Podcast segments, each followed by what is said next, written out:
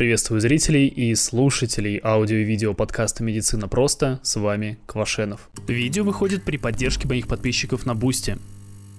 В Красноярске родители упоролись по веганской диете, вследствие чего скончалась их двухлетняя дочь.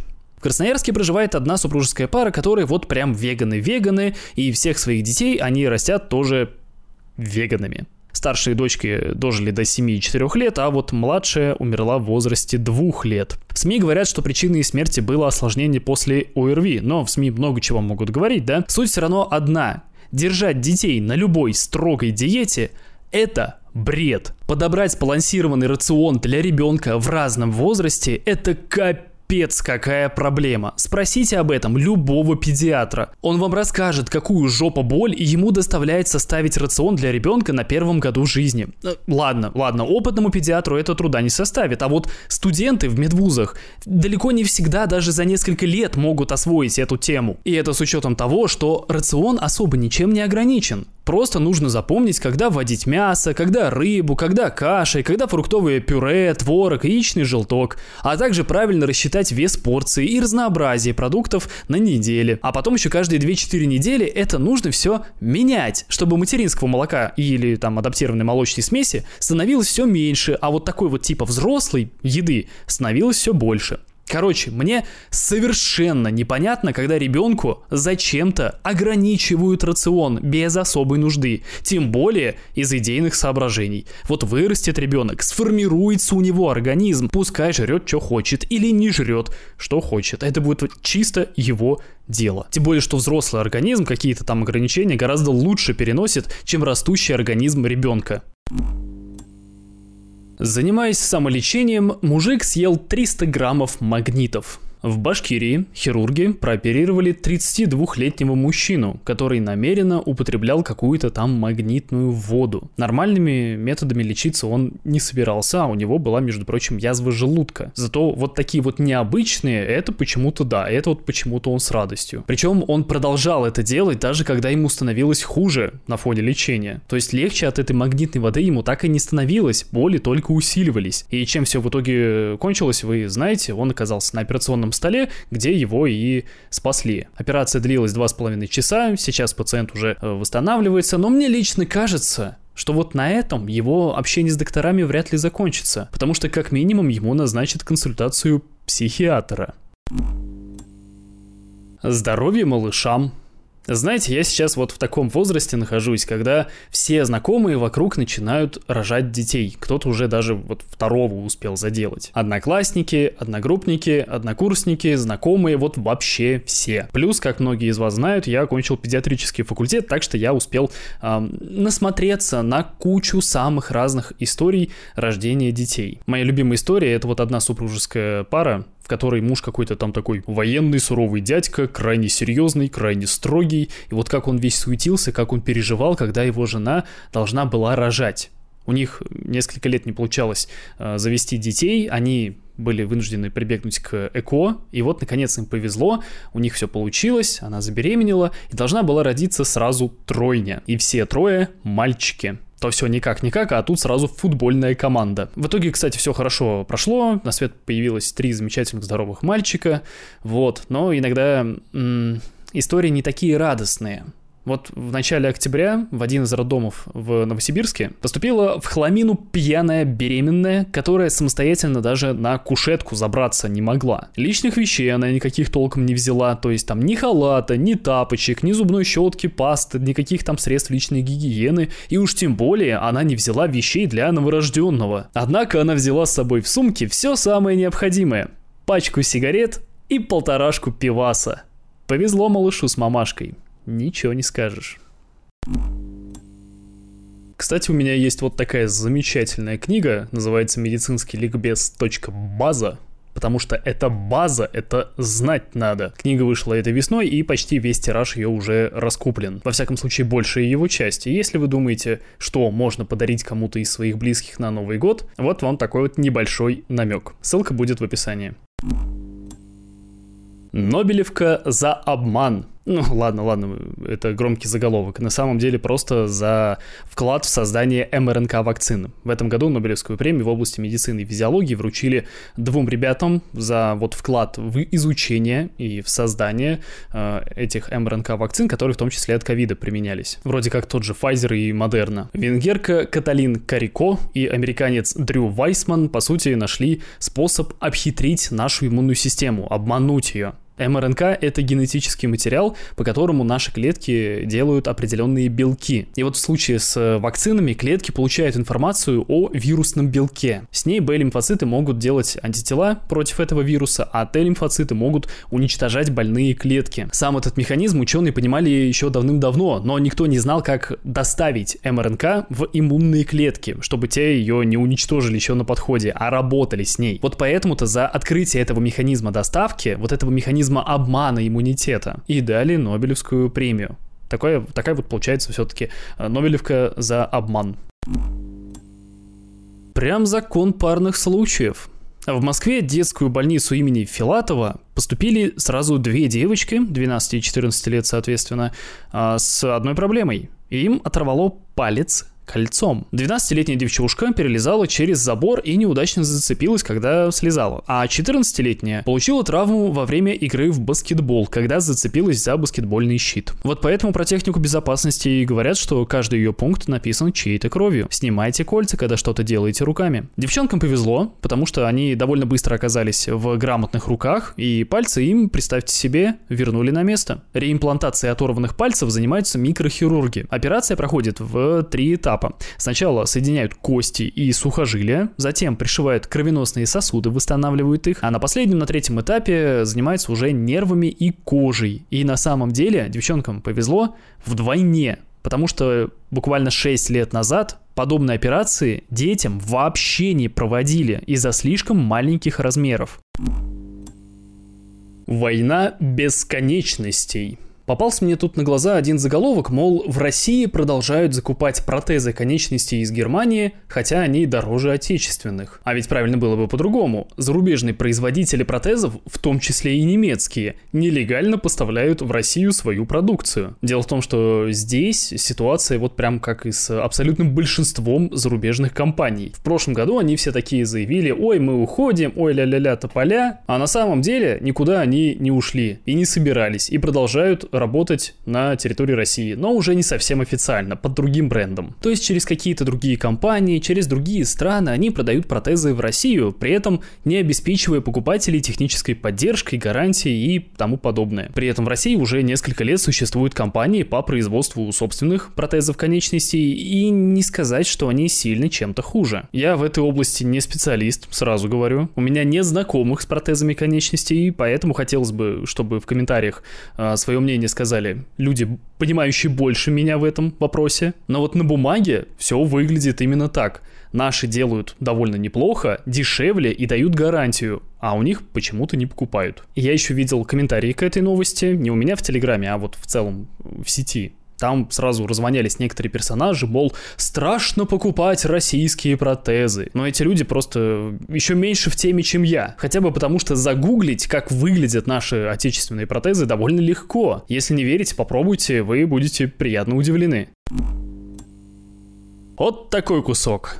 Новость совсем не новость. Дело происходило в январе, но вам о подобном я никогда еще не рассказывал, а при этом ситуация такая... В общем, подобное происходит часто, так что хотя бы раз рассказать стоит. Кстати, спасибо Корневу Дмитрию за ссылку на эту новость. Омские хирурги удалили у женщины опухоль матки весом в 15 килограммов. Обычно до таких размеров дорастают опухоли яичников, а тут вот необычный случай, это какая-то гигантская миома матки. По словам хирурга, он сам вот в жизни вообще в своей карьере встречается всего второй раз с таким вот. Сначала опухоль была совсем крошечной, ее выявили во время медкомиссии несколько лет назад. Казалось бы, вот оно доказательство пользы регулярных медосмотров, но миома это обычно небольшое, доброкачественное новообразование, поэтому пациентка не особо-то и переживала по этому поводу. Но спустя несколько лет миома стала расти, и за 4 года она приобрела такие вот огромные нетипичные размеры. Из-за этого она давила на орту, на нижнюю полую вену, а также она вообще все органы потеснила вверх. Операция, к счастью, прошла благополучно. Через пару дней пациентка отмечала значительное улучшение самочувствия, так что вот хорошо, что опухоль была доброкачественная, и хорошо, что вот все хорошо закончилось.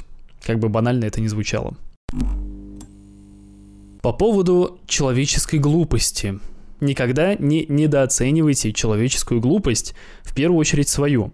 Я уже пару раз вам рассказывал эту поговорку, и вот снова есть повод к ней вернуться, вспомнить ее, так сказать. В начале прошлого года на Кубани произошла трагедия. Медсестра отделения анестезиологии и реанимации перепутала препараты и ввела маленькому ребенку в вену теопентал натрия, который нужен для общей анестезии. В итоге ребенку резко стало плохо и, к сожалению, спасти его не смогли. Ситуация печальная, сложная и на самом деле непонятная. Многие медработники вот в комментариях в интернете обсуждали эту новость и недоумевали от произошедшего. Прежде всего от того, что очень-очень сложно спутать раствор теопентал натрия с раствором гепарина, которым медсестра должна была промыть катетер, просто промыть. Они сильно отличаются. Второй момент. Вот вообще ни для кого не секрет, что работа в отделении реанимации очень сложная, тяжелая и неблагодарная. Из-за этого очень мало желающих работать там. И вполне возможно, про это в новостях вообще вот почему-то ни слова не было, вполне возможно, что у медсестры был ненормированный рабочий график.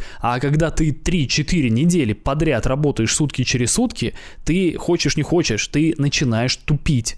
Мозг перегружен. А медработникам тупить нельзя. Особенно если этот медработник из отделения реанимации. В общем, пока официального решения суда нет, вряд ли можно вот что-то однозначно вообще об этом говорить, о произошедшем. Но кое-что похожее недавно произошло в Бразилии. В конце сентября этого года в одну из больниц поступила 88-летняя женщина после инсульта. Она не могла самостоятельно питаться, поэтому еду ей вводили через зонд. Вы уже Понимаете, к чему я клоню? Медсестра перепутала шприцы с лекарством для внутривенного введения с шприцом с едой и ввела старушке супчик внутривенным. Через 12 часов пациентка скончалась от эмболии легочной артерии. И это заключение патолога-анатома. Я считаю здесь э, важным прояснить кое-какой момент. Дело в том, что легочные артерии, они идут от сердца к легким, чтобы там кровь могла насытиться кислородом. Если артерии будут перекрыты каким-нибудь эмболом, то человек, скорее всего, умрет. И вот эмболом может быть много чего. Это может быть кусок тромба, это может быть воздушный или масляный пузырь. И журналисты зарубежного издания, которые опубликовали эту новость, они этой разницы не знают. Не то чтобы прям какая-то вот сильно грубая ошибка, но лично меня аж скукожило при прочтении этого текста. Так что вы журналисты этого не знают, а вы теперь знаете. Представители больницы, в которой это случилось, они, между прочим, согласились с тем, что медсестра допустила ошибку, но они не согласились с тем, что именно это привело к смерти. В общем, тоже ничего не понятно. Непонятно, к чему это все приведет, чем это все закончится. Ясно только одно. Ты можешь сколько угодно быть уверен, что ты никогда не введешь пациенту в вену суп вместо лекарства или не перепутаешь подотчетный препарат для общей анестезии с обычным гепарином, но полностью исключать вероятность этого все же не стоит. А, кстати, а, у меня у самого на левой руке есть шрам из-за ошибки медсестры. Я так и не смог э, разобраться в итоге, что там случилось не так. То есть, то ли в вену не попали, начали вводить лекарства, и оно лилось подкожно, а нельзя так. То ли не тот препарат был, я не знаю. Но, в общем, скорее всего, здесь не какой-то злой умысел. Скорее всего, это просто человек тупанул. Рекорд, о котором никто не говорит. Вот скажите, пожалуйста, с чем у вас ассоциируется книга рекордов Гиннесса? Лично у меня с какими-то никому не нужными идиотскими рекордами. Например, как-то слышал о мужчине, который то ли 20, то ли 30 лет собирал комочки шерсти из пупка и сортировал их по цветам, там, по баночкам, по разным раскладывал. Тупо, мерзко, противно, зато рекорд. Ни у кого в мире такой большой коллекции нет. Но есть, конечно, в этой книге и нормальные рекорды, и один из них, возможно, скоро будет обновлен. Но сначала, просто вот чтобы вы понимали всю суть происходящего, я расскажу вам, о чем пойдет речь. Аневризма Это когда стенка кровеносного сосуда в одном месте оказывается более слабой, чем в остальных местах, и она начинает выпячиваться под давлением крови. Получается такой вот пузырь на, стен, на стенке сосуда, который медленно, но верно увеличивается. Давление-то оно остается, никуда не девается. Состояние это опасно тем, что постоянно растягиваемая стенка сосуда может лопнуть. А что будет, если лопнет сосуд, я думаю, вы прекрасно понимаете. Иногда аневризмы бывают врожденными. В таком случае сосудистые хирурги ждут, когда у ребенка будет побольше сил, когда он подрастет, и тогда уже проводят операцию. Если же ситуация прям вот критическая, то операцию проводят как можно раньше, чтобы у ребенка было тупо больше шансов на выживание. И вот недавно в похожей ситуации оказалась девочка возрастом 1 месяц, 9 дней, у которой была врожденная аневризма правой плечевой артерии. Врачебный консилиум принял решение, что операцию нужно проводить как можно скорее. Задачка стояла не из легких. По словам вот самих докторов, которые проводили операцию, в мире было описано всего 45 случаев э, врожденной аневризмы конечности, а врожденной аневризмы правой плечевой артерии всего 14. И это не рутинная операция, которой можно досконально подготовиться там вот заранее, прочитать все случаи, там учебники и так далее. Все нюансы не учтешь. К тому же самый маленький пациент с такой патологией был прооперирован в возрасте 6 месяцев. К счастью, детский сосудистый хирург Дмитрий Осипов успешно с этим справился. Тем самым он обновил э, рекорд. Причем он перебил свой собственный рекорд на самом деле, который он поставил 6 лет назад, когда прооперировал двухмесячного ребенка. И вот оба этих рекорда, они зафиксированы в книге рекордов России. Почему в прошлый раз рекорд не был добавлен в книгу рекордов Гиннесса, я понятия не имею. Но вот в этот раз они заявку туда отправили, так что будем ждать новостей. И по идее они должны его добавить, этот новый рекорд, потому что все документально зафиксировано, а то что-то как какой-то непорядок получается. Про мужика с коллекцией коллекцию шерсти из пупка они в курсе, а про хирурга золотыми руками нет. Что вы там в своей Москве делаете? Опять деньги с жопой жуете, да?